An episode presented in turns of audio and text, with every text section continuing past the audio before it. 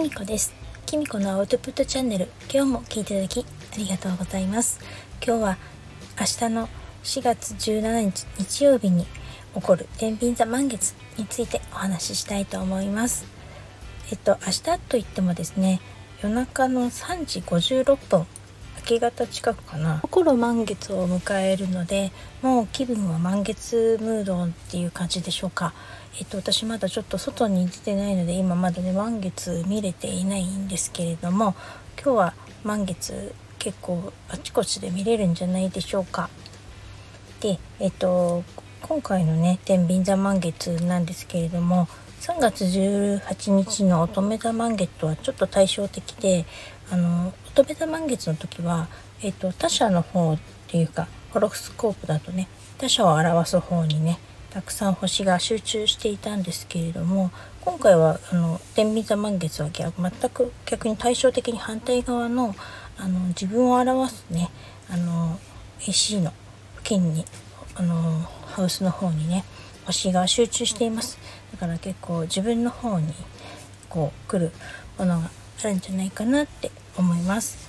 一方月心を表す月だけが7ハウス天秤座の26度っていうとこでポツンと一つだけ離れてるんですよね。だから客観的に自分を見つめ直すっていうことが必要なのかもしれませんね。しかもね魚座では12ハウスお羊座で1ハウスお牛座が2ハウス天秤座が7ハウス蟹座も4ハウスって形でホームっていうのかな？あるべき場所にねちゃんとサインとちゃんとハウスがあるべき姿っていうのかな？ホームポジションっていうのかな？になってるんですよね。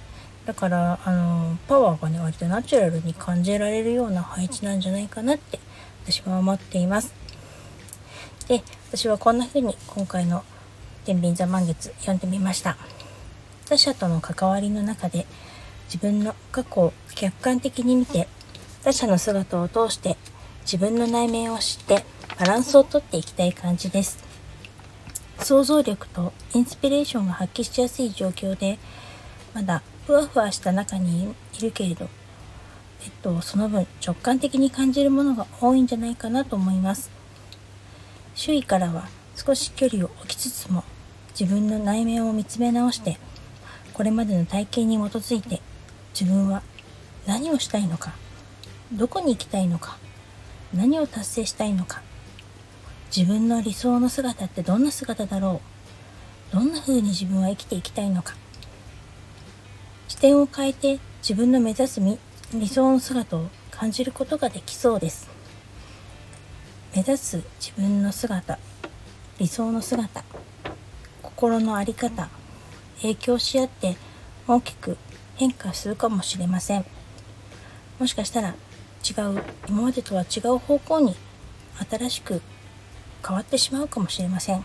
でもそれでもいいんじゃないかなと思います。というような感じで私は今回天秤座満月読んでみました。